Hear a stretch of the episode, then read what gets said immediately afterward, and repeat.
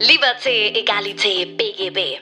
Der Podcast für Jurastudenten und Rechtsreferendare, welcher einen Einblick in die Praxis schafft und dir hilft, über den Tellerrand hinauszusehen. Und hier ist dein Host, Moritz Mümmler.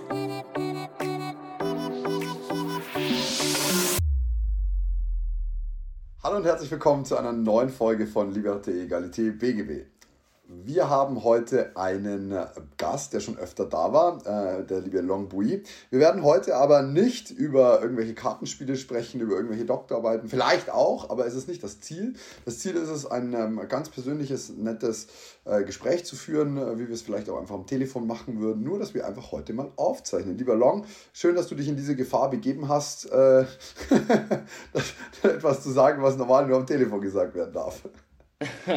Ja, moin. Sehr, sehr, sehr gerne habe ich die Einladung jetzt angenommen. Ich bin jetzt auch nicht zum ersten Mal hier, wie du schon gesagt hast. Ich meine, das ist jetzt mein drittes Mal. Einmal haben wir ganz grundsätzlich ja über das Jurastudium gesprochen, über Instagram. Das andere Mal ging es ja viel um unser Kartenspiel, das wir ja zusammen rausgebracht haben. Und naja, jetzt hast du ja mich mit dem neuen Format gecatcht und ich dachte, da kann ich ja sehr schwer nur Nein sagen.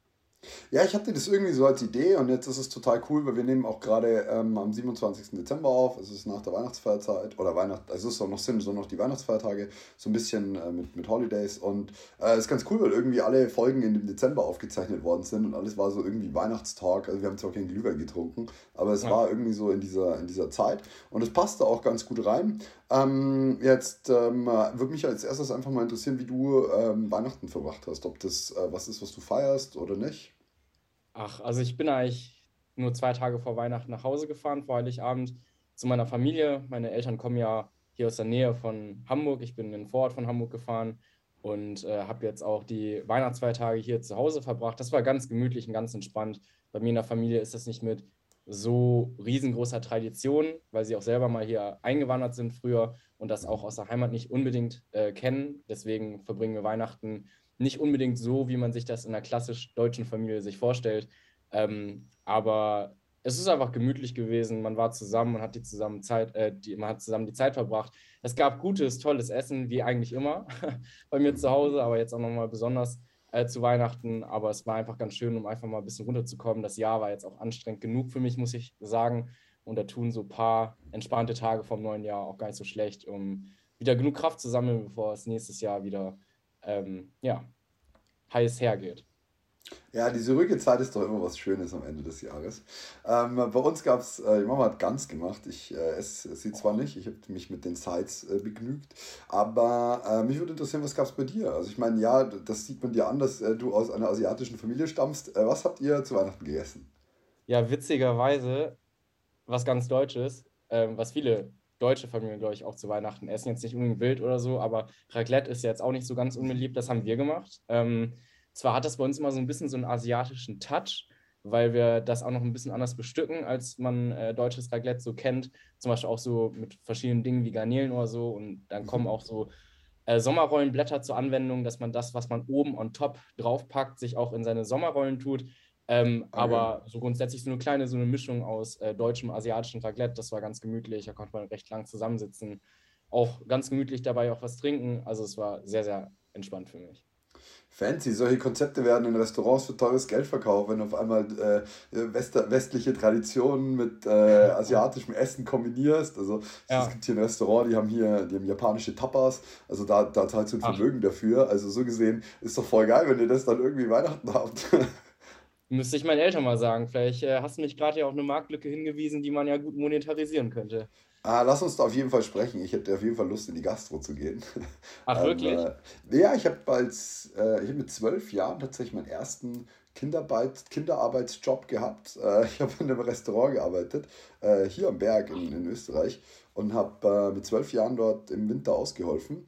Immer so drei Stunden am Tag, von zwölf bis drei, von mhm. 11.30 Uhr bis manchmal auch bis um vier. Und wir haben so 600 Essen in zwei Stunden verkauft mit vier Mann. Ähm, das war wirklich, wirklich wild und das habe ich sechs Jahre lang gemacht. Dann habe ich als Barkeeper gearbeitet und so. Also ich habe schon viel in der Gastro Erfahrung sammeln können. Ach, Wahnsinn. Hey, geil, dass du sagst. Also vielleicht komme ich da mal auf dich zurück, weil ich hatte mir mal immer vorgenommen, also ich liebe ja Kochen und also nicht nur das Essen liebe ich, sondern das Kochen liebe ich sogar auch. Also nicht nur, wenn meine Eltern kochen, besonders meine Mutter, sondern auch wenn ich selber koche, mag ich es eigentlich ganz gerne, weil ich finde, das ist so eine Sache, da kann man richtig bei abschalten. Da kann man halt sich auch richtig selber verwirklichen, weil jeder hat ja so ein bisschen so einen anderen Geschmack. Und jeder kann ja auch ein bisschen so experimentieren und so kochen, wie er es als richtig erachtet. Und deswegen, ich mag es auch total gerne. Aber ich glaube, das ist leider nur nicht so gut mit meinem zukünftigen Job vereinbar, in der Juristerei, da irgendwie noch so eine Gastro oder so oder eine Gastwirtschaft daneben äh, zu betreiben. Aber das ist vielleicht so ein Projekt für ganz, ganz später, dass man sich mal irgendwann so ein Ding eröffnet und vielleicht steht man gar nicht mal selber da in der Küche oder macht da selber was, sondern man gibt da so ein bisschen was vor, was sind so seine Ideen, was hätte man so gerne, was es bisher eigentlich noch gar nicht gibt. Und das würde ich irgendwann mal, wenn ich ein bisschen älter und vielleicht auch ein bisschen wohlhabender bin und mir das äh, leisten kann, das würde ich mal ganz gerne in Angriff nehmen, aber das dauert vielleicht noch ein bisschen. Ich habe tatsächlich mit 15 war ich in, in Kanada im, im Ausland ein Jahr und dann haben wir an so einem Wettbewerb teilgenommen. Ähm, der hieß, also das war ein Kurs Entrepreneurship und es war so ein mhm. bisschen wie Höhle der Löwen, nur halt weit ah, bevor es das gab. Und das Coole war, wir mussten halt ein Business kreieren, out of nowhere, und haben halt im ersten Step einen Businessplan geschrieben, im zweiten Step dann irgendwie ähm, das Marketing und im dritten Step die, die Finanzierung und so. Mhm. Und ähm, wir haben es tatsächlich geschafft. Wir waren die einzigen Foreigners, die da mitgemacht haben. Ich und ein, und ein Kumpel tatsächlich aus Hamburg oben. Und äh, den habe ich dort kennengelernt. Und dann haben wir ein Konzept erstellt, wo du dir einen, einen, einen Showcock holen, Show, Showcock holen kannst. Und das ist halt, ich meine, das ist 14 Jahre her, ne ganz, 13 Jahre ist es her, dass wir das irgendwie im Kopf hatten. Und dann war so dieses, okay, wir haben die Idee und dann haben wir den Showkoch und bla bla bla. Und dann sind wir ins Marketing und das war auch noch voll geil alles. Und dann ging es an die Frage, so wie finanzierst du das? Weil wenn du einen Showkoch hast, der kommt nur am Abend, du müsstest aber ja. jemanden Fulltime anstellen, musst ihn aber nur drei, vier Stunden bezahlen, dann sind wir drauf gekommen, wir könnten Rentner nehmen. Menschen, die mit 65 vielleicht in Rente gehen wollen, Köche, die wirklich tolle Arbeit geleistet haben und einfach noch nicht ganz aufhören wollen. Ja. Und dann, dann haben wir das so wirklich durchkalkuliert. Wir sind bis in die dritte Runde gekommen, da ist jedes Mal irgendwie die Hälfte weggefallen. Am Ende sind wir leider am vierten Platz gelandet, gab kein Preisgeld. Ähm, und, ähm, aber es war eine sehr spannende Erfahrung und deswegen, ich habe schon ah, so einen Businessplan für sowas geschrieben. Und der Name damals war Miete Chef weil Chef das englische Wort für, für Koch und Miete halt das deutsche, das haben die Kanadier eh nicht verstanden. Miete Chef. Und ähm, ja, ich ähm, weiß heute, dass man keine Menschen mieten kann. Ja. ja, hm, einen kleinen Namen habe ich mir schon auch mal überlegt. Also jetzt nicht im Restaurant mäßig, sondern so ein bisschen Café-mäßig. Ich bin ja auch so ein so, ich möchte den Podcast kurz für Werbung in eigener Sache unterbrechen. Um diesen Podcast am Leben zu halten, ist die Unterstützung von The Loyal One, der Tasche für deinen Schönfelder und deinen Sartorius in den verschiedensten Farben, absolut nötig. Die Tasche ist nicht nur elegant, nützlich und absolut hochwertig, sondern sie ist auch der perfekte Begleiter durch dein Studium, Referendariat oder das Praktikum. Du kannst sie jetzt mit Podcast 10 exklusiv 10% Rabatt unter www.theloyalone.de sichern und alle Taschen werden auch direkt mit einem Standfuß für deinen Schönfelder oder Sartorius geliefert. Und wenn wir schon bei Werbung sind, dann würde ich dich bitten, diesen Podcast bei iTunes zu bewerten oder ihn direkt bei Instagram in deine Story zu posten. So hilfst du uns zu wachsen und weiterhin spannende Gäste für den Podcast zu bekommen, denn mit jedem bisschen Reichweite erreichen wir natürlich interessantere Gäste. Ich bedanke mich jetzt schon mal für deine Unterstützung. Zusammen sind wir mehr und viel Spaß mit dem Rest der Folge.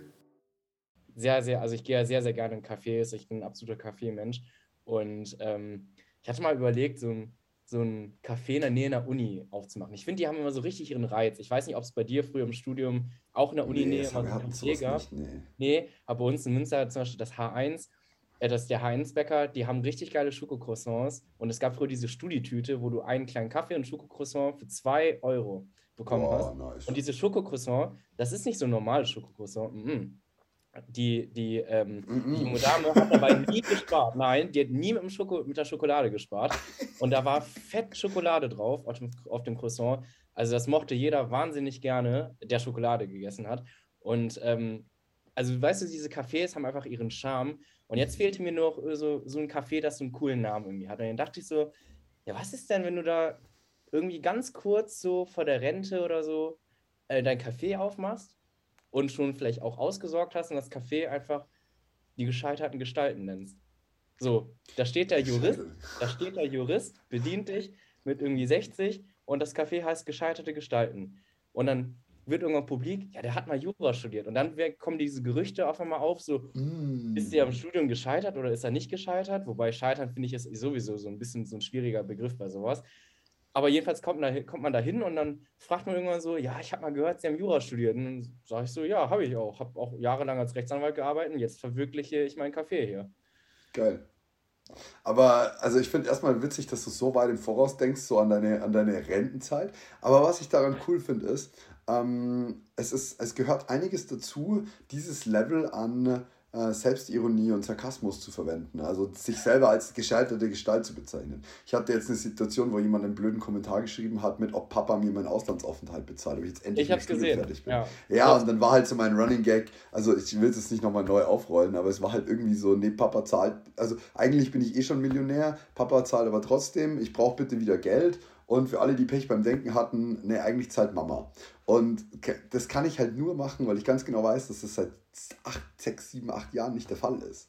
Ja, und deswegen ja, ja. so, du musst das dann auch nicht mehr richtig stellen. Das ist, das ist aber, das ist spannend, dass du das jetzt schon verkörperst. Ach nein, Quatsch. Also das ist, weißt du, man hat doch manchmal so Träumereien. Ich weiß nicht, ob du es auch hast, aber ich habe manchmal so Tagträume, wenn ich mal wirklich so stundenlang vielleicht an meiner äh, Dissertation gesessen habe oder so. Du brauchst ja irgendwann mal so eine gedankliche Pause und dann versuche ich mich mal kurz, eine kurze Zeit nicht auf die Diss zu konzentrieren, aber wenn du in so einem, so einem Gedankenflow bist, denn die Gedanken fließen ja einfach weiter, vielleicht nicht unbedingt zu dem Thema, aber sie fließen einfach generell. Und dann schweife ich so ein bisschen mit dem Blick in die Ferne und überlege einfach irgendwas. Und dann kommst du zu solchen abstrusen Gedanken. Und du merkst ja das ja, das ist ja absolut abstrus und bescheuert, dass man sich das nur merken kann. Weil wer kommt auf sowas, ne? Voll. Aber ich finde es witzig, wo du gerade meintest, ähm, deine Geschichte so erzählt hast mit, ähm, diesem Spruch, der dir letztens gedrückt worden ist, unberechtigterweise. Und du ja meintest, dass du ja auch schon ja, seit Ewigkeiten ja auch auf eigenen Beinen stehst. Ja. Und äh, das finde ich interessant. Stehst du schon echt so lange auf eigenen Beinen? Also hast du ja dein ja. Studium auch selber finanziert ja. mit deinem Unternehmen oder wie, wie, wie kann man sich das nee, schon. vorstellen? Also es ist so, Papa hat damals, als ich studieren gegangen bin, gesagt, okay, hier, du kriegst den BAföG-Satz plus Kindergeld. That's mhm. it ähm, äh, komme damit aus. Damals habe ich in Innsbruck studiert, dann bin ich auch nie heimgefahren, weil ich mir den Sprit ja. nicht leisten konnte. Und dann hat die Mama irgendwann gesagt, wenn du heimkommst, zahlen wir dir den Sprit hin und zurück, damit du wenigstens eine 0 für 0 Rechnung, dass du mal nach ja, Hause kommst. Ja, also das war so, das war so das Einzige, ähm, das, das Einzige und dann, das war, da war ich 18. Und dann habe ich mit 19, 20, 21 habe ich das Arbeiten angefangen ähm, und ähm, habe dann, hab dann entsprechend Geld verdient, dass ich mich selber tragen konnte. Und ähm, dann auch irgendwann gesagt habe, so, nee, ist gut. Also es waren, ich müsste jetzt lügen, was es genau war. Also spätestens mit 22. Mhm. So, und ähm, das war, das war für mich ein Moment, wo ich halt einfach, ähm, ja, es hat so eine gewisse Ruhe mit sich gebracht. So, mhm. ah ja, cool, ich brauche vor allem auch Mai, ich komme sehr, sehr gut aus mit meinen Eltern und gleichzeitig ist es aber auch so ein Gefühl von, ich muss niemandem gegenüber rechtfertigen, was ich heute mache, weil wenn ich nicht lerne, dann habe ich, brauche ich kein schlechtes Gewissen haben, weil ich, ich, ich finanziere mich ja selbst. Das ist hier niemandem, dem ich auf der Tasche liege. Ja, ja, und ja. Ähm, ich hatte dann noch eine Zeit lang sogar so ein gewisses, ähm, so eine gewisse Barriere, irgendwelche ähm, Mama hat dann mit ne, ab einem gewissen Alter von mir hat sie einfach angefangen, so ein, so ein Geschenk, ich bin in eine Wohnung eingezogen und dann hat sie gemeint, ob sie mir die Küche bezahlen kann. Und ich war eigentlich so, nee, eigentlich will ich das nicht. Ja. Dann habe ich irgendwann verstanden, okay, ist diese, Ab also diese Abneigung dagegen ist, ist völlig irrational bei mir. Die ist eigentlich nur aus, aus Mangel heraus, weil ich irgendwie beweisen will, dass ich es auch kann. Und dann mhm. habe ich mich einfach sehr gefreut, dass sie mir die Küche bezahlt hat. Aber das ist mittlerweile halt einfach so, ähm, ein ganz anderes Verhältnis. Wenn ich, wenn ich einmal verstanden habe, so ich, ich kann das und es geht und es ist möglich, dann ähm, ist, das, ist das ein sehr, sehr beruhigendes Gefühl. Ja, ja, verstehe ich. Also ich glaube, ich bewege mich da noch so ein bisschen bei dem Punkt, den du eben geschildert hast, dass du das noch eher abgewehrt hast. Das wäre nämlich eigentlich auch so. Also ähm, dadurch, dass ich während meiner Studienzeit ein Stipendium hatte und auch ein Vollstipendium, muss ich mich da äh, eigentlich um nicht so viel kümmern, außer halt ordentlich zu studieren. das ist eigentlich so das Einzige, ähm, wo vorausgesetzt wird, dass man das eigentlich gescheit macht und sich auch daneben noch ein bisschen sozial engagiert.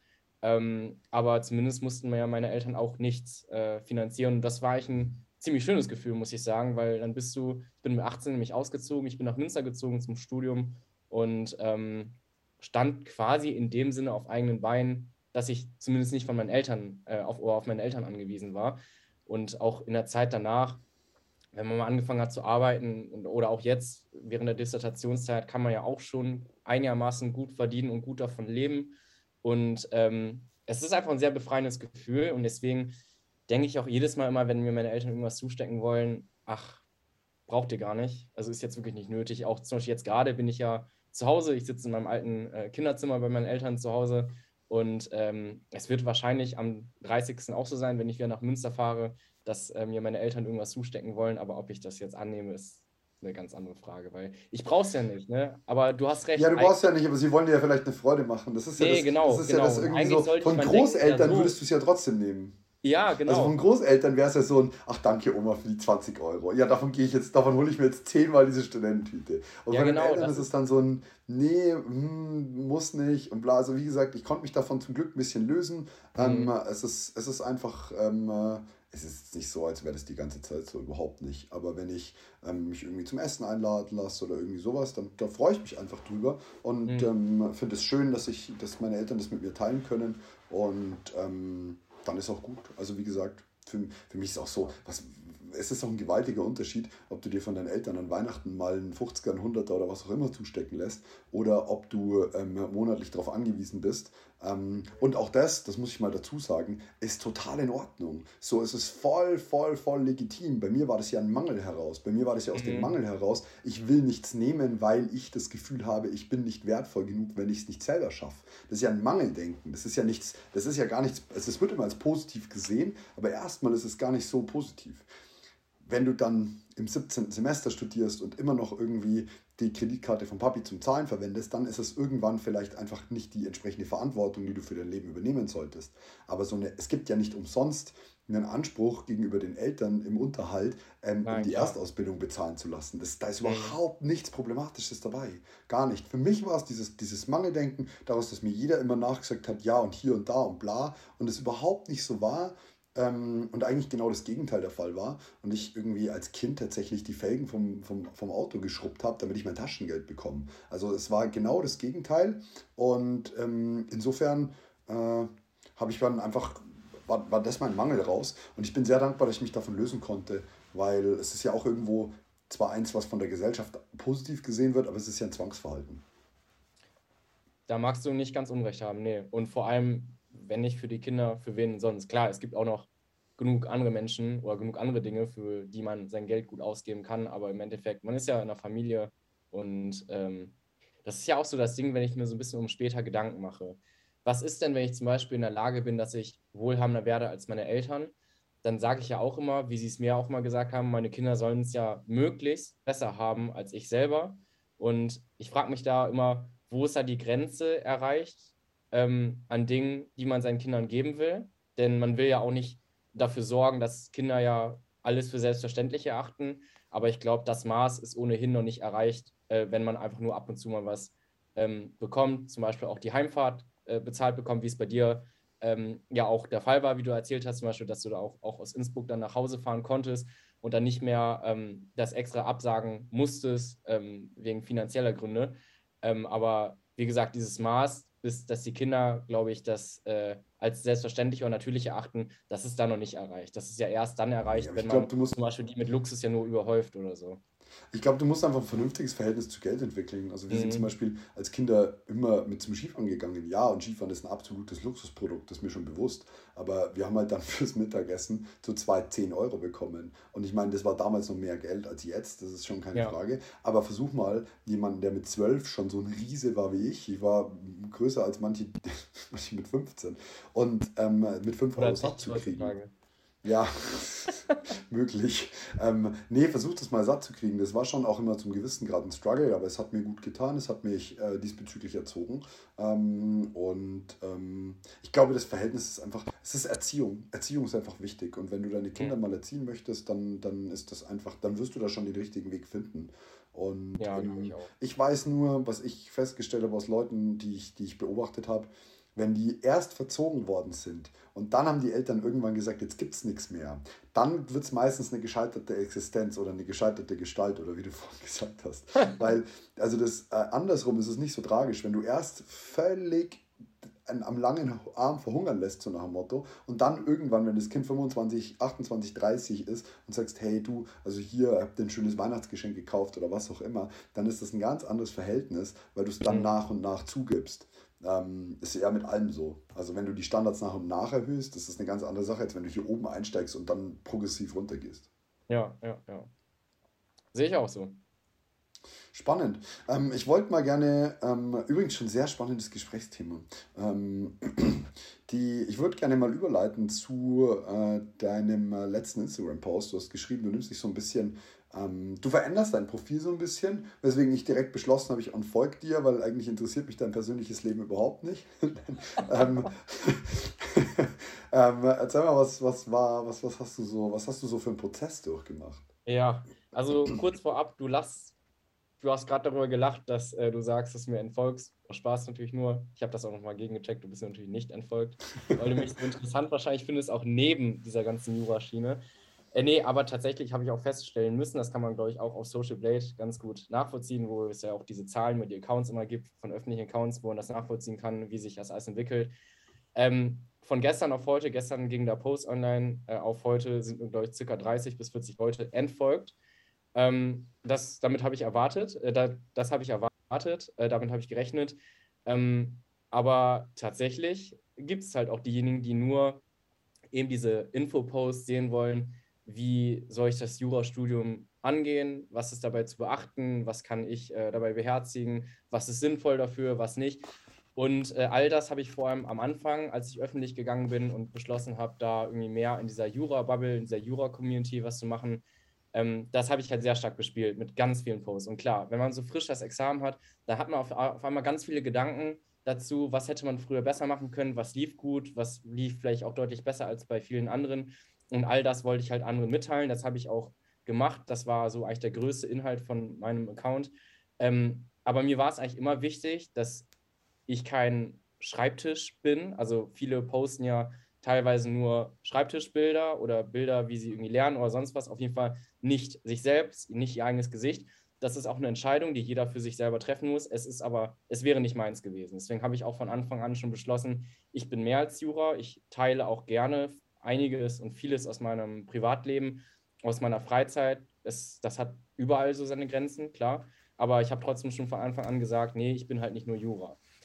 Bloß habe ich halt irgendwann gemerkt, dieses ganze Jura-Ding nimmt ja schon sehr stark überhand. Und ähm, mein ganzer Feed bestand dann eigentlich nur noch aus, aus, aus, wie machst du das im Studium und dies und jenes und hast du nicht gesehen. Und das hat ja vielen auch wahrscheinlich genützt. Ich sehe das ja auch, viele haben sich die Beiträge gespeichert, viele haben das geliked und viele haben sich darüber ausgetauscht und sowas alles. Und ich hoffe einfach, dass die ganzen Beiträge auch irgendwas Positives mit sich gebracht haben.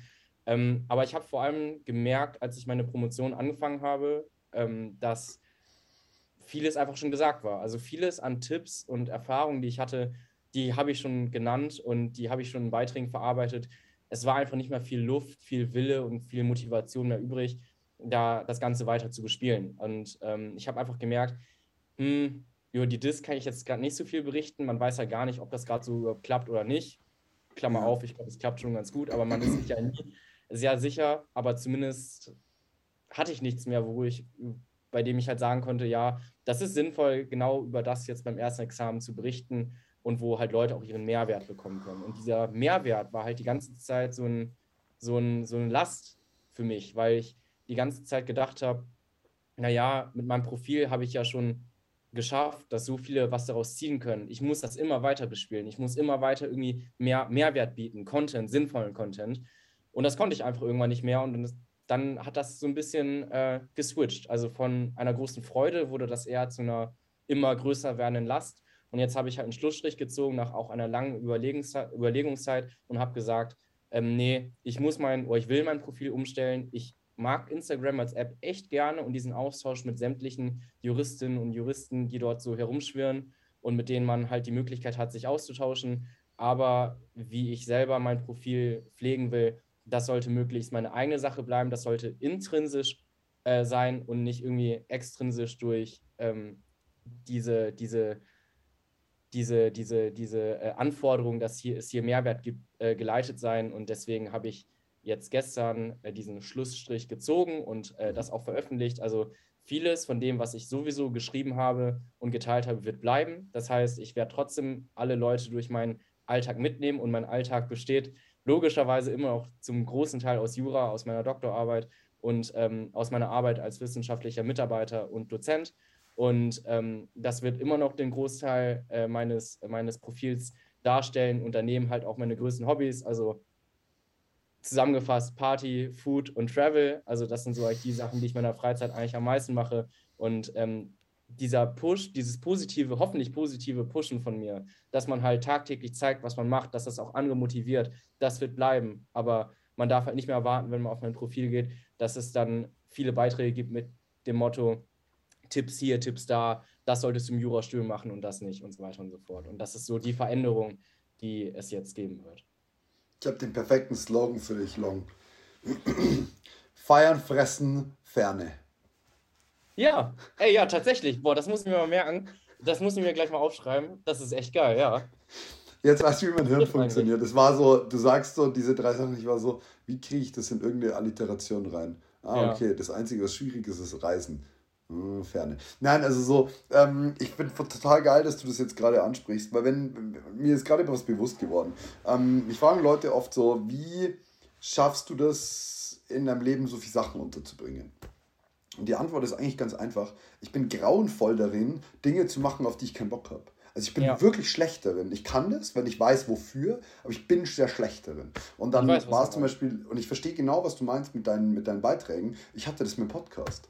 So, ich, es war alles gesagt. Ich über, es gibt über 100 Folgen in diesem Podcast und dann gibt es ja noch zig andere tausende, was weiß ich, Folgen von anderen Jura-Podcasts, die alle ja am Ende immer aus dem gleichen Ideenpool schöpfen, wo ich dann mhm. irgendwann für mich einfach festgestellt habe, okay, für mich geht, eine, eine, geht meine Reise auch auf eine gewisse Art und Weise zu mir selber, aus einem, aus einem ganz anderen ähm, holistischen Ansatz und da kann ich vielleicht noch ein bisschen was teilen. Das sind dann die Folgen, ja. auf die ich Lust habe. Oder aber jetzt diese Gespräche mit dir und mit den, mit den vorherigen Personen, wo ich einfach feststelle, ah geil, das ist volles Format, da freue ich mich drauf. Da ist es scheißegal, ob ich viel geschlafen habe oder nicht, da kann ich die Folge einfach voll durchziehen und bin halt ja. absolut am Start. Während wenn du mir jetzt sagst, Moritz, mach mal eine Folge darüber, wie, wie du richtig lernst, wie du fokussierst bleibst. Ich schwöre dir, die steht in vier Monaten noch auf meiner To-Do-Liste, weil ich keinen Bock mhm. drauf habe. Und wenn ich keine Lust drauf habe, dann bin ich ganz schlecht, um das aufrechtzuerhalten. Und deswegen ist das, was du gemacht hast, sehr, sehr, sehr richtig aus meiner Perspektive, soweit ich das denn beurteilen darf. Mhm. Ähm, weil es ist einfach,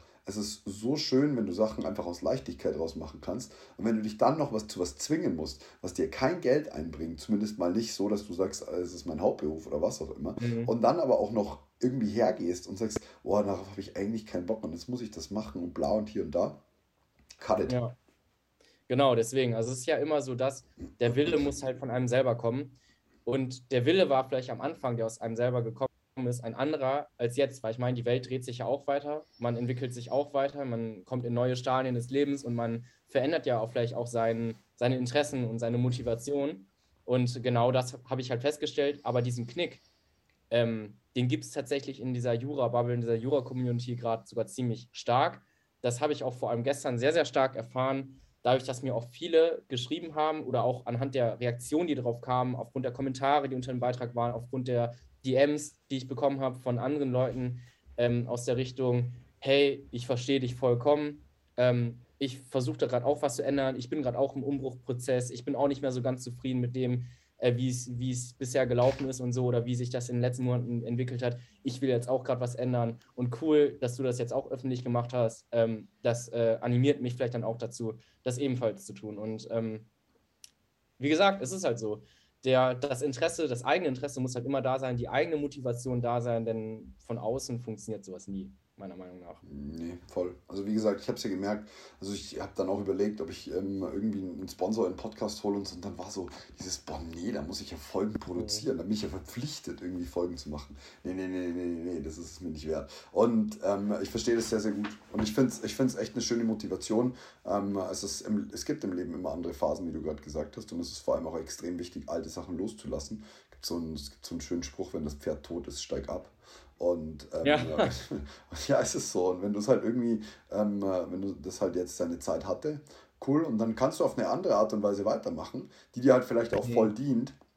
Ähm, vielleicht stellst du fest, auch du switcht wieder komplett zu dem, was du vorher gemacht hast, aber halt aus einer anderen Motivation raus, dass jetzt jeder weiß, du brauchst dich nicht darauf verlassen, dass das bei dir kommt. Aber ich glaube, da machen sich zu viele Menschen sowieso zu viel Druck. Also so, wenn, wenn ich mir überlege, also ich meine, wenn, gut, das Loyal One-Profil, das führe ich jetzt eigentlich eh aus wirklich nicht mehr ganz so intensiv, weil es sich einfach nicht ergibt. Aber wenn ich mir jetzt mein privates Profil anschaue, dann ist das einfach aus völliger Intuition und Leichtigkeit heraus, wo ich Sachen einfach poste, wo ich einfach nur kurz drüber denke, kann ich das posten oder sollte ich es lieber lassen oder sollte ich es mhm. lieber in enge Freunde packen? Das sind so die einzigen Fragen, die ich mir stelle und alles andere ist einfach so Feuer raus ähm, ja. Und das ist ganz cool, weil ich irgendwie dann trotzdem von Leuten ähm, aus meinem Umfeld angesprochen werde und so, ey, ja, voll nice und das voll cool, dass wir irgendwie mitsehen durften, wie du mit Orcas schwimmen warst und in Norwegen ja. und, äh, und ich war so, ja, gerne so. Also es war jetzt nicht, ich, ich habe mich auch gefreut, dass ich das teilen kann. Und ja, das, das, kommt halt dann aus so einem, so einem Leichtigkeitsimpuls raus. Und das finde ich, das fand ich aber bei dir schon immer sympathisch, dass du dich halt einfach hingesetzt hast und gesagt hast, oh ja, und jetzt, jetzt überlege ich mir, was, was möchte ich gern teilen, welchen, welche Aspekte. Und ich hatte eigentlich schon immer das Gefühl, dass da eine gewisse Vielfalt war.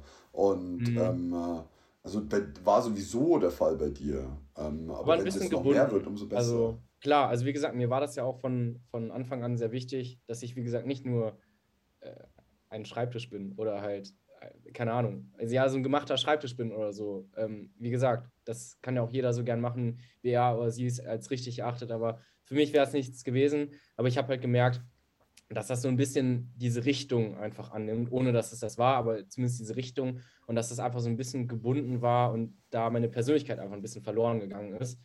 Ähm, weswegen ich, glaube ich, jetzt auch in diesem Jahr kaum einen Beitrag gepostet habe, der sich irgendwie um Jura, Tipps oder Erfahrungen drehte. Also ich habe fast nur Reels irgendwie aus dem Urlaub gepostet oder irgendwie zu meinem, zu meinem Leben, keine Ahnung, zu irgendwas, was mich beschäftigt hat, zu meinen Gedanken und sowas alles. Aber die Zeit für diese Tipps und Erfahrungen, die äh, streue ich vielleicht ab und zu mal noch in eine, in eine Story oder so ein. Aber ich finde, mehr als das muss es auch nicht sein. Und so unglaublich viele haben ja dann auch geschrieben, ja, ähm, das, was sich eigentlich so auszeichnet, ist doch eigentlich auch gar nicht so. Also klar, die Tipps sind wertvoll, aber das, was sich auszeichnet, ist doch eigentlich auch gar nicht mal unbedingt das, sondern dass du halt da jeden Tag dein Ding machst. Man merkt einfach so richtig, wie sehr du das liebst, was du tust und das reißt einen irgendwie dann auch mit, das motiviert einen auch selber. Zum Beispiel gestern eine Nachricht auch bekommen, ähm, dass jemand geschrieben hat, ja, wenn äh, ich in der Uni irgendwie müde bin oder unmotiviert bin, dann gehe ich immer auf, dein, ähm, auf deine Story, gucke mir die an und dann merkt man einfach direkt so einen kleinen Push, einfach so, dass man, dass man einfach, hey yo, jetzt zieh einfach mal durch und jetzt, jetzt, ähm, ne, mach dein Ding und lieb auch dein Ding, was du machst.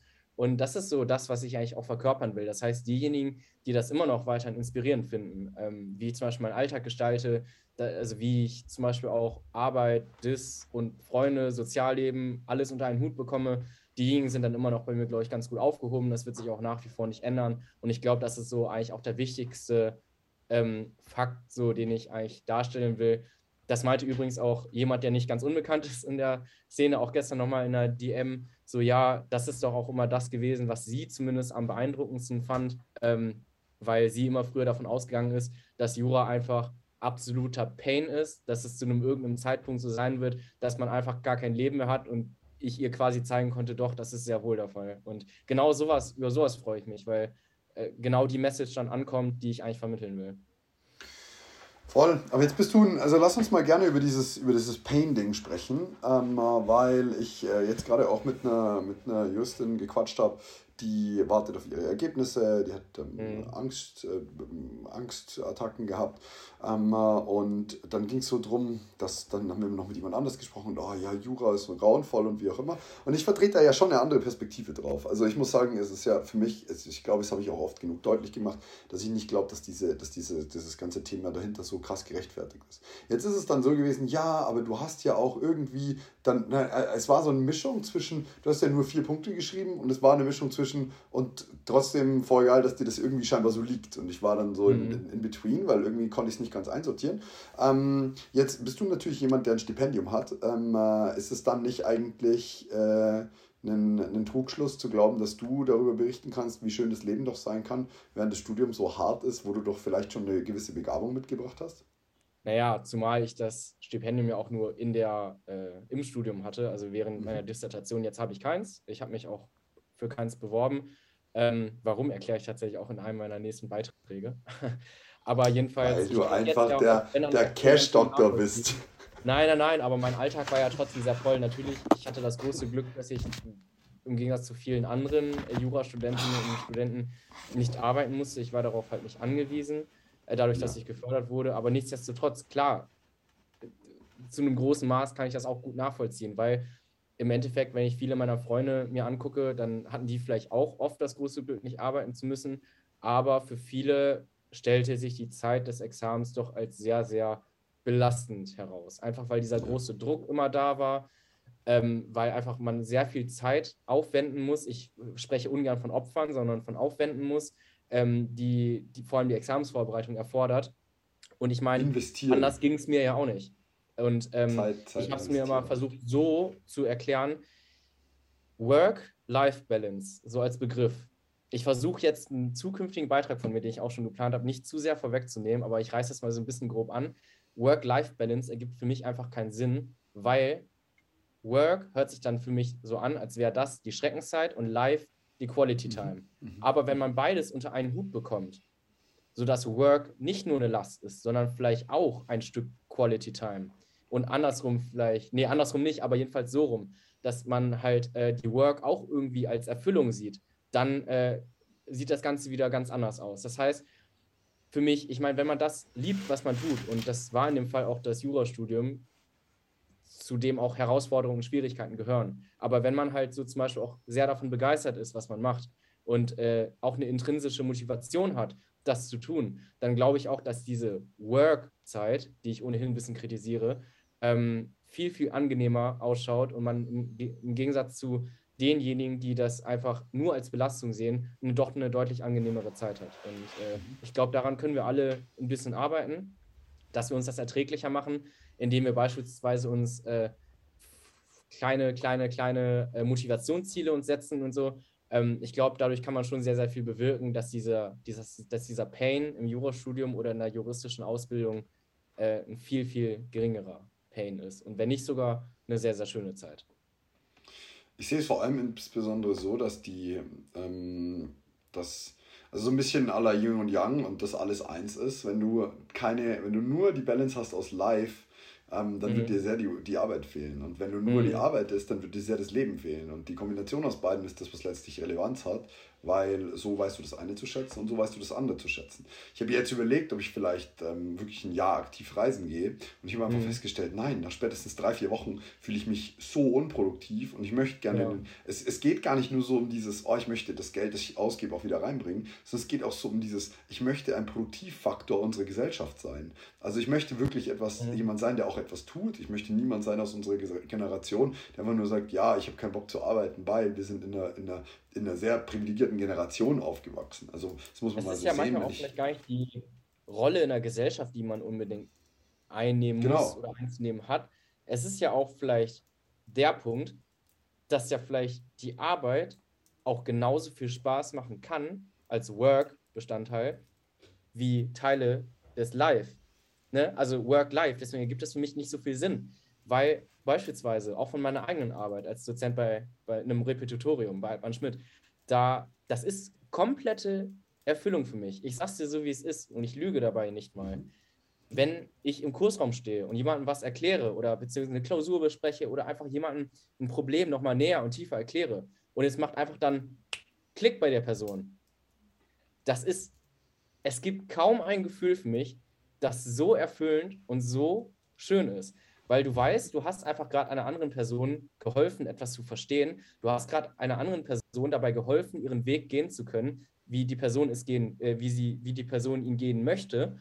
Und äh, du hast einfach dann gerade einen Beitrag geleistet. Und ähm, das ist einfach so erfüllend für mich, dass ich klar, es gibt andere Dinge, die ich dagegen auch eintauschen würde, natürlich. Aber es gibt auch gleichzeitig viele Dinge, die ich dem Live-Bestandteil zuordnen würde, die ich dagegen nicht eintauschen würde. Ja. Weil das einfach so schön ist und vor mir so viel Spaß macht, dass ich, glaube ich, mich sehr langweilen würde, wenn es das nicht in meinem Leben geben würde. Wenn ich den ganzen Tag einfach nur diesen Live, das, was man sich unter Live vorstellt, haben würde und nicht mehr das, was ich gerade als Work habe, dann wäre mir, glaube ich, ein bisschen langweilig. Und ähm, deswegen glaube ich auch, dass dieser Begriff, wenn man das gefunden hat, was man machen will und das gefunden hat, worin man seine Erfüllung findet, dass dieser Begriff Work-Life-Balance eventuell etwas überholt sein könnte. Ja, 100 Prozent. Und bei was, bei, was wir bei dir als Live verstehen, wissen wir jetzt, nämlich äh, Feiern, Fressen, Ferne. Und Freunde, ja. und Freunde, die vier Fs.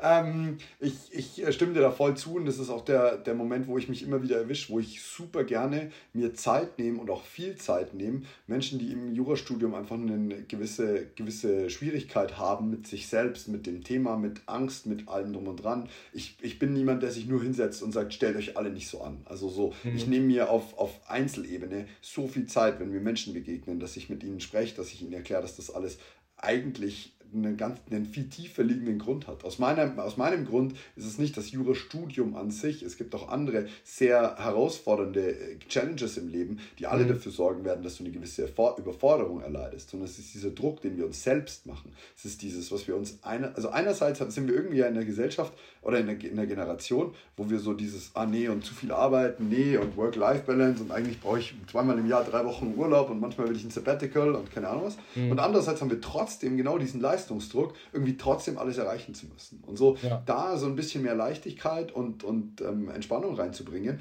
das kommt nicht nur aufs Examen drauf an. Es, ist, es, es kann auch alles mögliche andere sein. Dann kommst du in, mhm. dein, in deinem Großkanzleijob ans erste Projekt und hast genau den gleichen Druck wieder, die gleiche Versagensangst, den gleichen ja. Stress.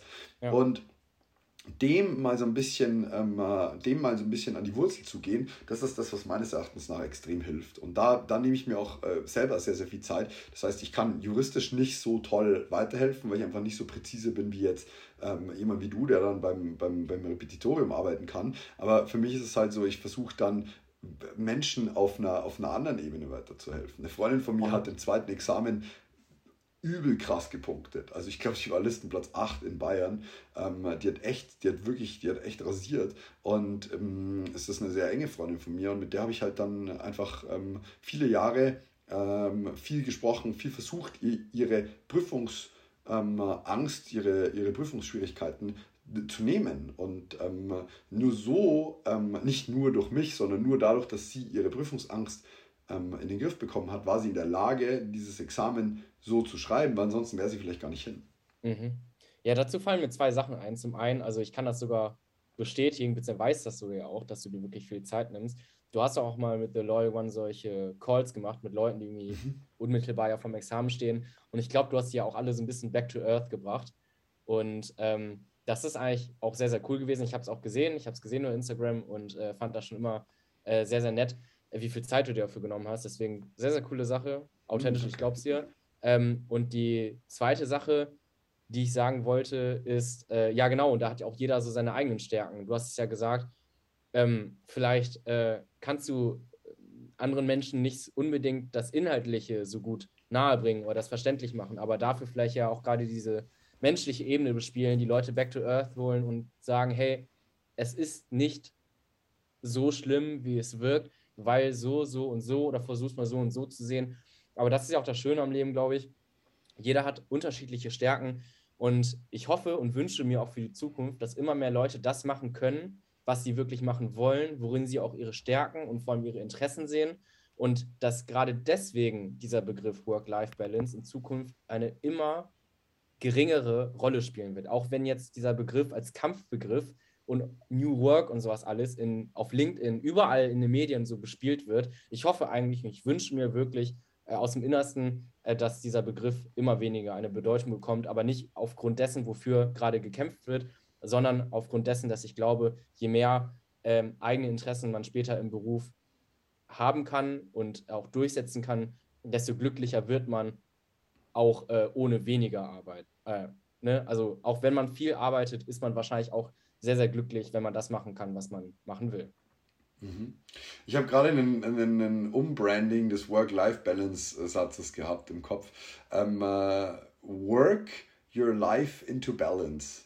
Und ähm, äh, es, es, ist, es soll jetzt gar nicht nur so auf dieses krasse Arbeiten raus, so, aber äh, sorg einfach dafür, dass dein Leben im Balance ist. Und wenn dein Leben im Balance ist, dann bist du im Balance und dann kannst du auch vernünftig arbeiten, dann kannst du auch vernünftig leben und dann ist auch alles schön. Und dann gibt's, ähm, da hatte ich eine ganz tolle Begegnung. Ich, ich muss echt sagen, durch meine Arbeit ist es so schön, was ich für Menschen treffen durfte in den letzten acht bis ja, acht Jahren eigentlich. Und da war mal ein, ich glaube, es war ein Pfarrer Und ich habe eigentlich nicht so viel übrig für Pfarrer, wenn ich ganz ehrlich bin. Aber das war, der war, der war, das war echt ein cooler Typ und der hat sich auch super viel äh, mit Produktivität, aber auch mit, mit, äh, mit äh, Persönlichkeiten und allem auseinandergesetzt. Und der hatte mir so, oder, oder nee, es war ich weiß nicht mehr ganz genau, wer das war. Ich habe leider tatsächlich vergessen, aber ich weiß seine Lektion noch ganz genau.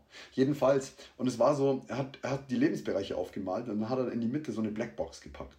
Und dann hat er gesagt, du kannst diese Lebensbereiche alle parallel füttern und mal gibt es einen Lebensbereich, der braucht mehr Aufmerksamkeit. Und den mhm. kannst du in diese Blackbox ziehen. Aber der muss nach einer gewissen Zeit einfach wieder zurückkehren an seinen ursprünglichen Ort. Du musst es parallel füttern, du kannst auch einen gewissen Fokus legen, aber es darf wieder zurückkehren. Und wenn du das halt nicht hast, dann, dann, dann vernachlässigst du die anderen drei Bereiche und irgendwann müsstest du einen zweiten Bereich dazu ziehen, aber dann ist die Box halt voll und dann kommst du nicht mehr dahin. Und deswegen ist es so, schau, dass das alles in Balance ist. Wenn du feststellst, oh ja, mein Examen steht in sechs Monaten an, ey, dann nimm den Lebensbereich Examen, Arbeit, Business, Karriere, was auch immer, zieh den in die Blackbox und nach sechs Monaten gib ihn wieder frei, kümmere dich wieder mehr um Gesundheit, Familie, Freunde und so dieses, diese ganzen Themen.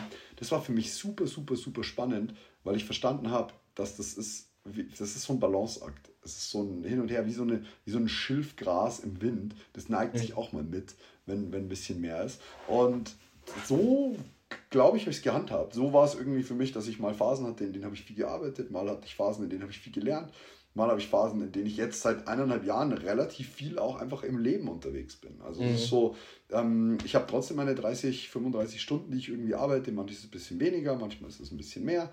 Ähm, aber jetzt gerade ist halt einfach eine Phase, wo ich feststelle, hey cool, ich darf jetzt von den letzten acht Jahren zehren. Ist total schön. Ja, apropos Moritz, äh, jetzt haben wir ja gesagt, so ja, dies und jenes, work your life in a balance.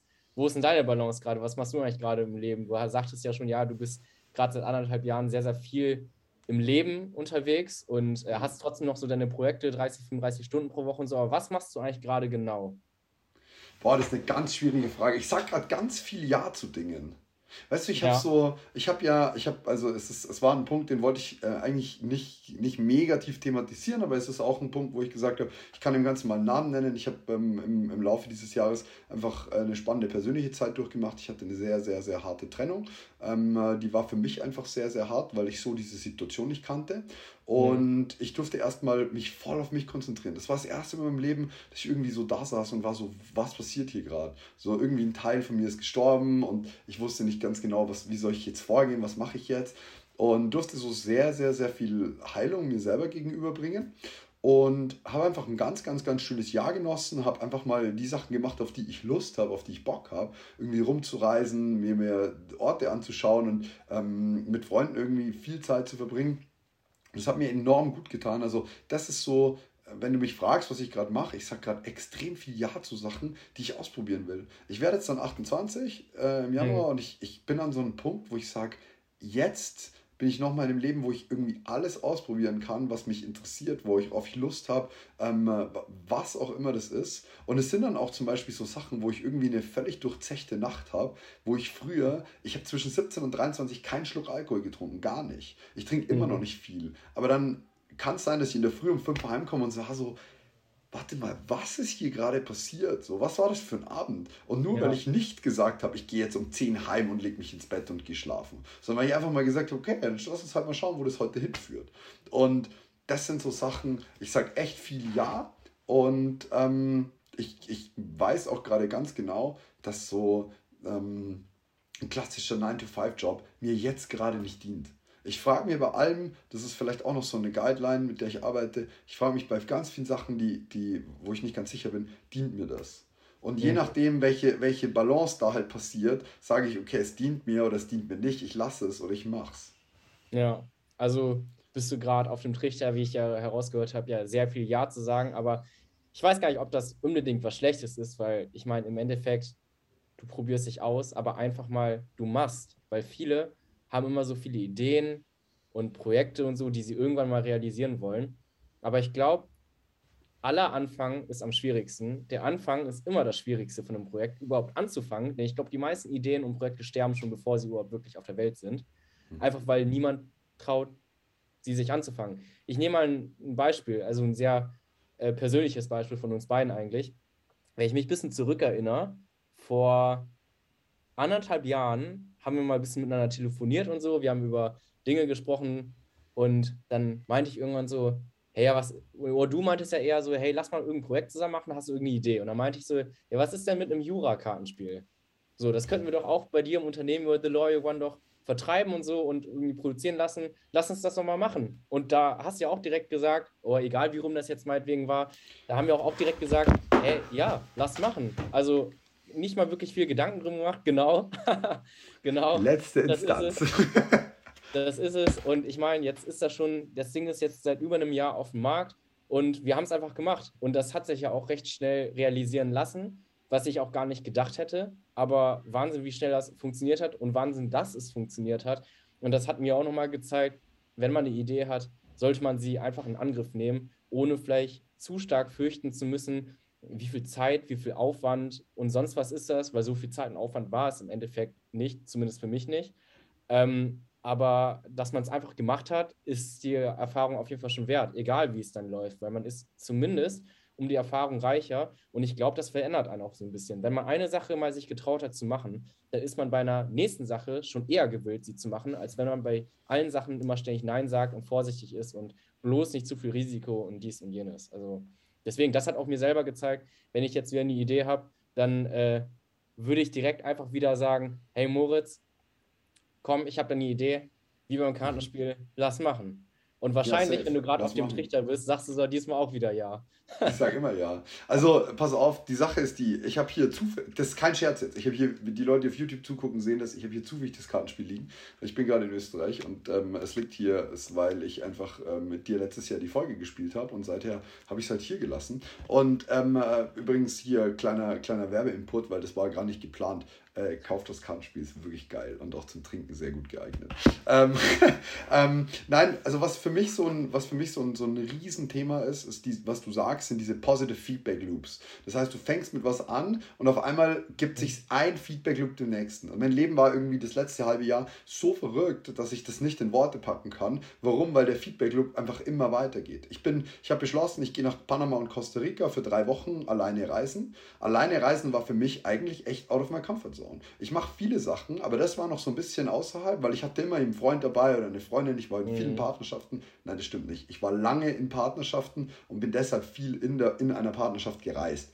Und ähm, dann war es so, okay, ich ziehe jetzt los. Und dann habe ich da so viele coole Menschen kennengelernt. Der eine hat mich jetzt eingeladen, im Februar mit ihm auf dem Katamaran, auf dem er lebt, den von Kolumbien nach äh, Honduras zu segeln ähm, äh, zehn Tage. Ich weiß noch nicht, ob das zeitlich ausgeht. Und die andere, die habe ich irgendwie, ist eine australische Zahnärztin, mit der habe ich einen halben Nachmittag gequatscht. Super nett, das war super lustig. Wir hatten eine geile Zeit, da musste sie weiter.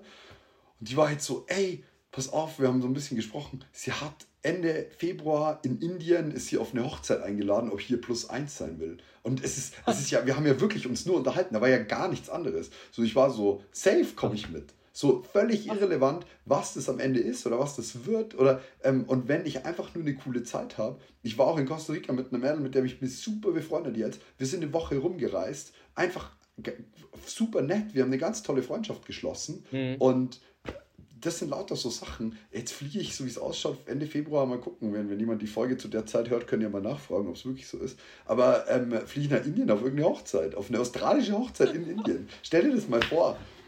Ja, nee, Wahnsinn. Also keine Ahnung. Also die, die, die, die Welt ist ja manchmal echt witzig, ne? Also es gibt so viele Zufälle, die einem im Leben begegnen. Aber. Zufälle.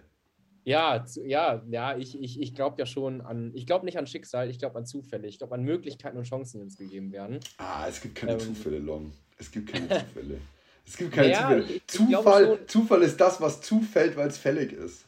Ja, ja, weiß ich jetzt nicht genau. Also ich glaube schon an, ich glaube schon an Zufall, einfach weil ich glaube, dass das Leben nicht so vorbestimmt ist, sondern ich drücke es eher so ein bisschen offener aus, dass man halt abstrakte Möglichkeiten und Chancen bekommt. Und je nachdem, welche, ob man sich traut, die zu ergreifen, dann wird das ganz cool. Oder wenn man sich das nicht traut, dann wird man sich das vielleicht im Alter irgendwie vorwerfen oder so, dass man sich das nicht getraut hat. Aber dass man einfach mal ganz intuitiv nach Bauchgefühl mal Ja zu gewissen Sachen sagt, ist doch gar nicht verkehrt, sondern macht das Leben noch nur reicher im Endeffekt. Ich, ich glaube, ich sehe es ein bisschen anders. Ich sehe es auch nicht so, dass es alles vorbestimmt ist. Das sehe ich nicht so dieses Buch, in dem drin steht, also das und das und das passiert dir zu der Zeit. Ich glaube nur dann, wenn es passiert, ist es gerade für diesen Moment perfekt bestimmt. Also es ist so dieses, dir begegnen Sachen und ich glaube nicht, dass sie dir zufällig begegnen, sondern sie haben was für dich dabei. Und hm. das ist das Schöne an der Perspektive ist, es gibt keine Alternativperspektive, weil sobald es dir begegnet, ist es für dich bestimmt. Egal, ob du Ja oder Nein sagst. Wenn du Nein sagst, ist die Lektion als Nein für dich bestimmt. Wenn du Ja sagst, ist das Ja für dich bestimmt. Also es ist so dieses, ähm, es gibt ja keine Alternativrealität, auf die ich blicken könnte. Ich kann zwar sagen, alles klar, wenn jetzt da, wenn ich da lang fahre, stehe ich da eine halbe Stunde im Stau und da 45 Minuten. Am Ende des Tages weiß ich aber nicht, ob da mir der Reifen geplatzt wäre. Also es ist so ein, ähm, du hast diese Alternative nicht. Ja, ich glaube, ich glaube wir, wir, wir reden ein bisschen aneinander vorbei, weil ich glaube, im Endeffekt meinen wir doch eigentlich so ein bisschen das Gleiche. Ähm, aber vielleicht benutzen wir dafür nur so ein bisschen unterschiedliche Begriff, äh, Begrifflichkeiten. Ja, that's okay. Was steht denn bei dir jetzt an? Also was ist jetzt so, du hast mich gefragt, wo ich gerade stehe, wo, wo stehst denn du ja. gerade? Ja, wo ich stehe, eigentlich sitze ich gerade zu Hause bei meinen Eltern auf dem Stuhl, oh, aber oh, äh, oh. ja, toller, toller Witz. Uh, uh, nee, aber. Grauenvoll, nee, Alter, der war so schlecht, der hätte von mir sein können. nee, ich stehe gerade eigentlich ähm, mitten in meiner Promotionsphase, wenn man das mal ein bisschen auf diese Workschiene mal betrachtet. Also so bezüglich des Lebens stehe ich eigentlich so, ich finde, an der Blüte der Zeit. Ich bin gerade 24 und ich werde auch erst äh, im Spätsommer nächsten Jahres 25, also beziehungsweise dann, wenn der Podcast jetzt erscheint, vielleicht schon im Laufe dieses Jahres. Ich weiß ja nicht, ob er jetzt noch 2020, äh, 22 oder 2023 erscheint. Aber zumindest gerade bin ich noch 24 und ähm, bin im zweiten Jahr meiner Dissertation und hoffe, dass ich jetzt im ja, Juni circa meine Dissertation abgeben kann und mein Doktorvater, Professor Hören, ist halt einer, der das auch recht schnell korrigiert. Und äh, dann hoffe ich einfach auch, dass der Zweitgutachter auch sehr fix ist. Und wenn alles gut geht und all, auch alles so schnell geht, dann werde ich jetzt im Laufe des Jahres 2023 irgendwann noch meinen äh, Doktor tragen dürfen. Mhm. Ne? Gott, also, also hoffentlich, hoffentlich wird das genauso klappen. Und dann werde ich äh, wahrscheinlich im August 2023, zumindest habe ich mich schon seit längerer Zeit darauf beworben, äh, mein Referendariat in, in Hamburg starten. Na, endlich! Ja, na endlich. äh, es wird auch mal endlich Zeit, ne? nach fünf Jahren Studium und dann zwei Jahren äh, Promotion, ähm, auch endlich mal so ein bisschen die Lebensrealität zu sehen und äh, auch mal bisschen was Gescheiteres zu machen. Nee, aber ich hoffe zumindest, dass dieses große, große Projekt, weil das war ja auch ein wirklicher ähm, äh, schon ein bemerkbarer Cut in meinem Leben von Studium auf Promotionsphase, dass man dann die Hälfte der Zeit arbeitet und auch irgendwie Verantwortung hat, Leute auf ihr erstes Examen vorbereitet und auch wirklich auch was Wichtiges macht. Ähm, Unternehmen halt auch einen ja, Beitrag für die Wissenschaft leistet. Diejenigen, die jetzt hier diesen Podcast als äh, Videopodcast sich anschauen, die werden sehen, dass ich da ein bisschen geschmunzelt habe. Für diejenigen, die gerade das nur als normalen Podcast auf Spotify hören, sage ich es nochmal extra dazu. Nein, man unterschätzt das ja immer so ein bisschen oder ich weiß nicht, ob man es unter- oder überschätzt, aber im Endeffekt denke ich die ganze Zeit bei der Dissertation, ja, hey, boah, so viel leiste ich dort gar nicht, aber das ist nochmal ein ganz anderes Gefühl, glaube ich, wenn man sein Buch dann fertig in den Händen hält und dann realisiert, dass man da gerade einfach so ein dickes Werk äh, auf die Welt gebracht hat, so als eigenes Baby über diese zwei Jahre oder für viele sogar zwei, drei, vier, fünf Jahre. Ähm, und ja, an diesem Punkt stehe ich gerade. Ich gebe jetzt auf jeden Fall alles ähm, im Frühjahr 2023, dass ich dieses Projekt abschließen kann, um eben den nächsten Schritt in meiner Karriere zu gehen, um das Referendariat zu beginnen und hoffentlich auch genauso erfolgreich äh, zu absolvieren wie alles zuvor. Und ähm, bin gespannt, welche neuen Projekte auf mich warten werden. Ich werde natürlich auch daneben, daneben dem Referendariat auch irgendwas machen. Ähm, entweder vielleicht weiter bei Altmann Schmidt arbeiten im Repetitorium, aber das Ganze ein bisschen mehr beschränken als jetzt. Oder was ich mir auch gut vorstellen könnte, dann vielleicht doch mal in die Kanzleiwelt mal einzutauchen und mal in der Kanzlei zu arbeiten. Ähm, oder vielleicht auch mich an der Uni zu bewerben ähm, und als Lehrbeauftragter zu arbeiten, ähm, über, vielleicht auch über das Thema, über das ich promoviert habe. Das würde sich vielleicht auch ganz gut anbieten. Aber das alles ist noch Zukunftsmusik. Über all, ja, mit all dem beschäftige ich mich dann zum richtigen Zeitpunkt, nämlich dann, wenn ich so weit bin, dass ich fast nur noch meine Dissertation abgeben muss und äh, wie gesagt, ich hoffe, dass das irgendwann im Laufe des Jahres der Fall sein wird. Ähm, je früher, desto besser. Aber man weiß es ja auch nie genau, wie sich das Ganze entwickelt. Ne? Ich sage ja immer, dass es ein bisschen zufällig ist. ähm, im, im Leben und wer weiß, was mir da noch äh, äh, zwischenkommt oder was noch in meinem Leben passiert. Aber zu diesem Punkt äh, werde ich bald gelangen und da werde ich auch ein bisschen weiser sein und mehr wissen, äh, wie sich mein Leben weiterentwickelt. Aber das ist zumindest der Plan. Ne? Vielleicht errät ja jemand zufällig in den Kommentaren das Thema deiner Dissertation.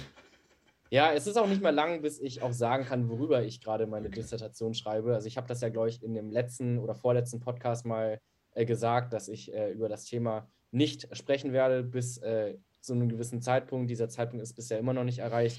Kannst du mir sagen, was das für ein Zeitpunkt ist? Also so grob, bei welchen, welchen Step du erreichen möchtest? Also so ein, oh, ich möchte ja. mein Inhaltsverzeichnis fertig haben oder nein, also du weißt, so ähm, abstrakt. Ich, ich, ich würde so behaupten, zeitlich gesehen, so zwei, drei Monate vor Abgabe, da wird es gar kein Problem mehr sein. Wahrscheinlich wird es auch jetzt gerade kein Problem mehr sein, aber ich habe auch keine Lust auf HackMac und von daher ja, werde ich das erstmal ähm, so für mich behalten. Ähm, aber viele werden darüber wahrscheinlich ein bisschen erstaunt sein, dass man über sowas über promovieren kann. Aber ähm, ja, es, es, Ach, es wird bei du. es wird zur gegebener Zeit ähm, äh, so sein, dass ich das sagen werde. Und keine Sorge, auch du kriegst ein signiertes Exemplar von mir, falls du oh, möchtest. Oh, dann natürlich nehme ich eins. Das stelle ich mir übers Bett, du. nee, und ähm, ja, darauf freue ich mich auch schon sehr, wenn ich irgendwann wirklich dieses Buch in, halten, äh, in den Händen halten kann und sagen kann, boah, ich kann diese schönen zwei Buchstaben und diesen Punkt vor meinem Namen tragen. Äh, darauf werde ich auch sehr stolz sein, weil ich auch weiß, was für eine intensive Zeit das einfach war, wie viel, wie viel, wie viel Herzblut und Zeit und Aufwand da reingeflossen ist, wie viele Nachtschichten man zum Teil geschoben hat und wie viel, wie, wie man sich zum Teil rausgequält hat am Morgen und einfach im Laufe des Tages gemerkt hat, also das hat sich mehr als gelohnt, sich rauszuquälen, weil es genau das ist, was ich gerade machen will. Ähm, und ja, wie gesagt, das hoffe ich abzuschließen. Ich hoffe, den, nächsten Schritt zu gehen. Ich hoffe einfach, mein Verhältnis zu meinen Freunden noch weiter zu, zu intensivieren, genau die gleichen geilen Dinge zu erleben wie die letzten Jahre schon, zum Beispiel mein diesjähriges Jahr. Ich werde zum Beispiel heute im Laufe des Tages noch ein Reel posten, ein Rückblick-Reel auf 2022. Äh, und letztens habe ich schon, ich glaube, 72 Fotos, meine 72 liebsten Fotos aus 2022 gepostet. Und ähm, das Jahr war einfach unglaublich und ich hoffe einfach, dass 2023 noch viel, viel besser wird und äh, hoffe, dass ich daran gut anknüpfen kann. Safe. Was für ein schöner Ausblick. Also ich muss sagen, diese, diese mit den, mit den Reels, Jahresrückblicks Reels, bin ich komplett überfordert. Komplett. Komplett überfordert. Es ist wirklich so, ich habe ich hab so ein Reel machen können aus drei Wochen Urlaub oder ich kann sowas machen. Aus, ich habe ein Fotoalbum geklebt von 2022, handgeklebt.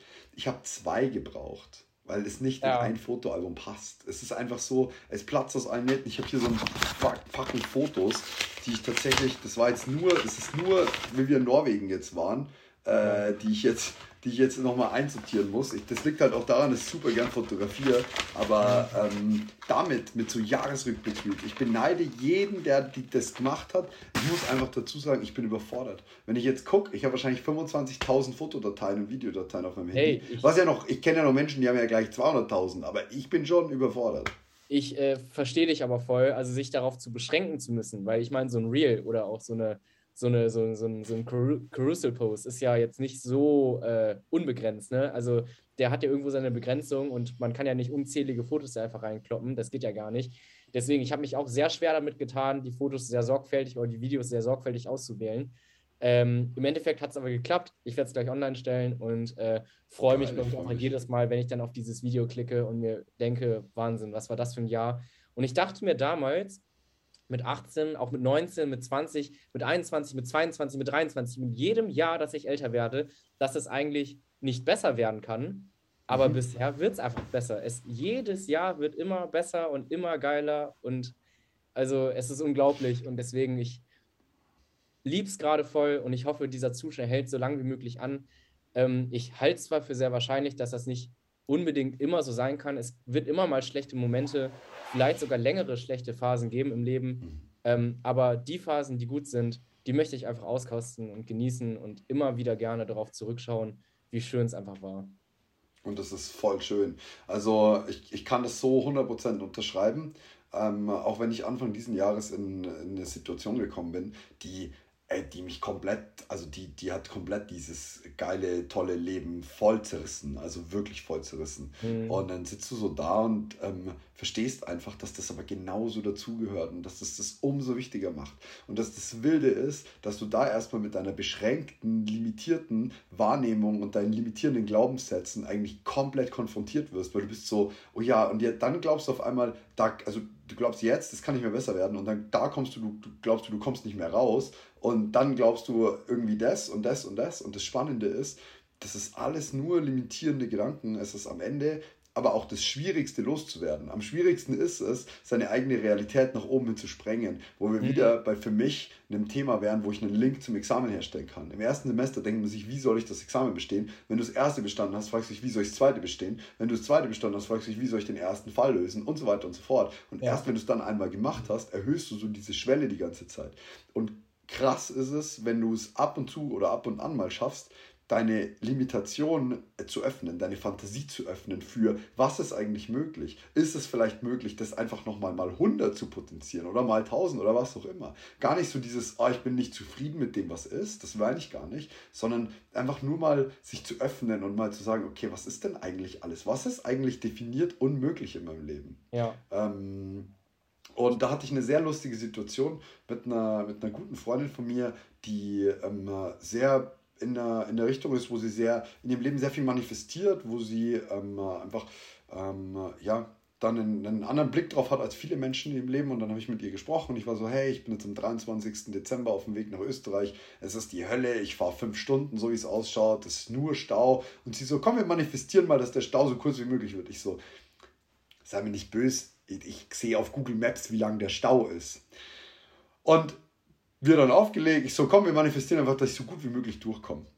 Ich schicke ihr am Ende eine Sprache. Ich bin nach dreieinhalb Stunden da gewesen, weil der Stau von Google Maps tatsächlich auf den linken zwei Sparspuren war und ich musste die rechten nehmen, um abzubiegen. Ich bin ah. trotzdem lange im Stau gestanden, aber es war wirklich, es war Wahnsinn. Es ist zweimal passiert, ja. dass die auf, in die gerade Richtung im Stau gestanden sind und ich konnte einfach fahren. Und ich schicke ihr so eine Sprachnachricht. Ich war so, was zur Hölle? Also so, are you kidding me? Und sie nur, ja, ich wollte dir einfach nur zeigen, dass dein limitierender Glaubenssatz, dass man das nicht manifestieren kann, völlig, also so völlig, völlig äh, egal ist am Ende des Tages, was man glaubt, ist seine Realität. Für mich war es wieder so ein Punkt, wer definiert, was möglich ist und was unmöglich ist. Und das war ja, so ein kleiner Reminder für mich. Ich glaube, dafür sind einfach nur zweieinhalb Dinge not notwendig. Ähm, das letzte Beispiel von dir taugt vielleicht nicht so gut dafür, aber vielleicht das äh, Beispiel mit, wenn man im ersten Semester ist und man so zu den ganzen Rap-Leuten da hochguckt, denkt man so, boah, Wahnsinn, die lernen fürs Examen, wie soll ich das denn irgendwann mal tun und schaffen?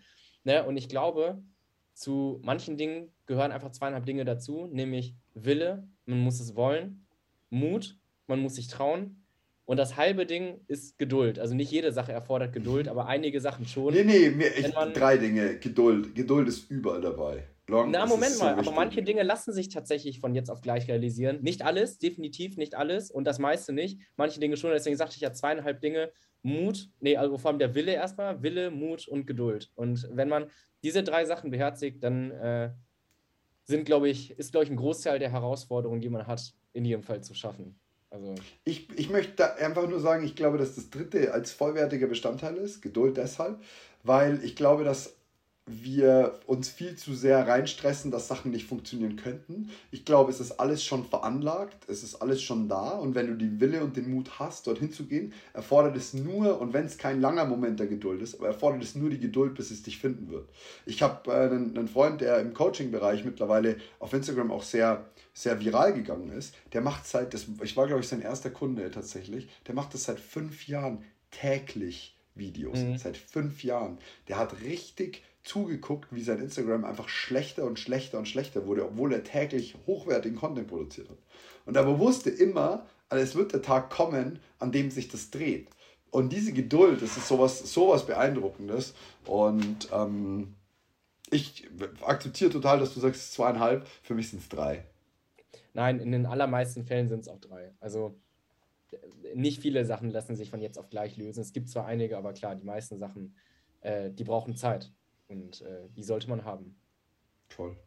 Ey, was für ein wundervolles Gespräch. Wir haben äh, über eine Stunde gequatscht jetzt, äh, Stunde sieben. Ähm, äh, vielen, vielen Dank, dass das äh, so Free Flow war, dass es so ähm, mega nett auch war und ich stellenweise echt vergessen habe, dass wir hier aufnehmen. Ähm, ich äh, wünsche dir, dass all das, was du gerade uns erzählt hast, genauso und noch viel besser, nämlich die Grenzen deiner, deiner Wahrnehmung und deiner Realität springend, im nächsten Jahr eintritt für dich.